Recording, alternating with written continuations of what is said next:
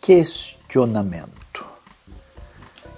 Quando a gente pensa a respeito da nossa relação com Deus e com o sagrado, geralmente imaginamos que uma pessoa séria na sua fé é uma pessoa cheia de certezas, que não faz perguntas e, ou seja, o verdadeiro sábio espiritualmente é aquele que não pergunta, não questiona.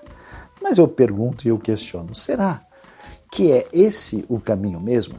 Surpreendentemente, quando nós vemos as Escrituras, é interessante que o texto bíblico levanta uma série de perguntas que não são respondidas diretamente. É muito interessante, a Bíblia não é um livro somente de diretrizes e de certezas com esse perfil, digamos assim, cartesiano, mas ela levanta uma série de questões que quem está com a cabeça tão fechada nem é capaz de perceber. Quer ver uma coisa interessante?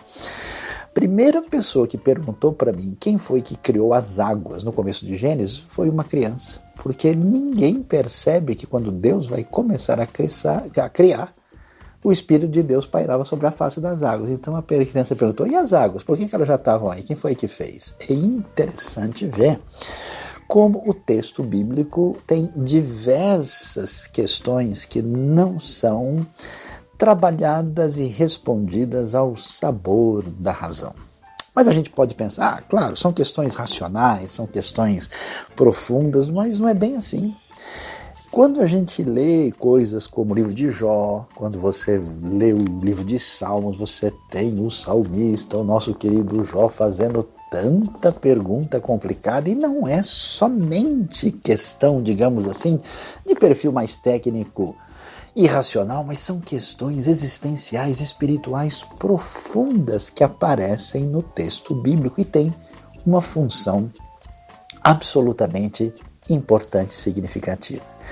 E eu não sei, eu estou na dúvida, eu estou me perguntando, me questionando se eu deveria falar, se eu não deveria falar. E quando a gente lê Eclesiastes, então, uau, haja questionamento. A nossa era moderna pretensa acha que ela começou a fazer um monte de perguntas, como se ela fosse muito inovadora, nunca leram Eclesiastes para saber o que, é questionamento de verdade.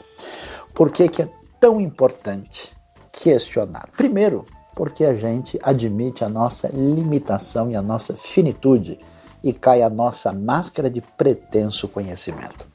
Segundo, a gente admite a complexa realidade diante da qual nós estamos e encontramos o nosso lugar no mundo no universo de maneira mais sóbria e humilde.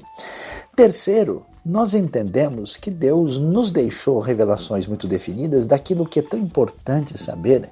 Em outras áreas, Deus simplesmente deixa um espaço para que na caminhada da vida a gente venha a aprender a depender dele na nossa jornada de fé e de contínuo aprendizado. E finalmente, a coisa que eu acho mais interessante: Jesus sempre ensinava de um jeito a levantar perguntas.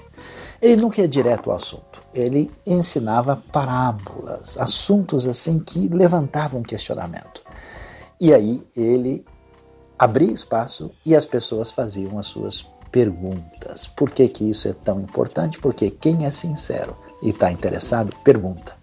Quem não quer nada com nada e cumpriu obrigação religiosa, vai embora. O questionamento é a marca da sinceridade de gente de fato que está procurando por Deus. Faça suas perguntas, questione à vontade e Deus abençoe a sua vida.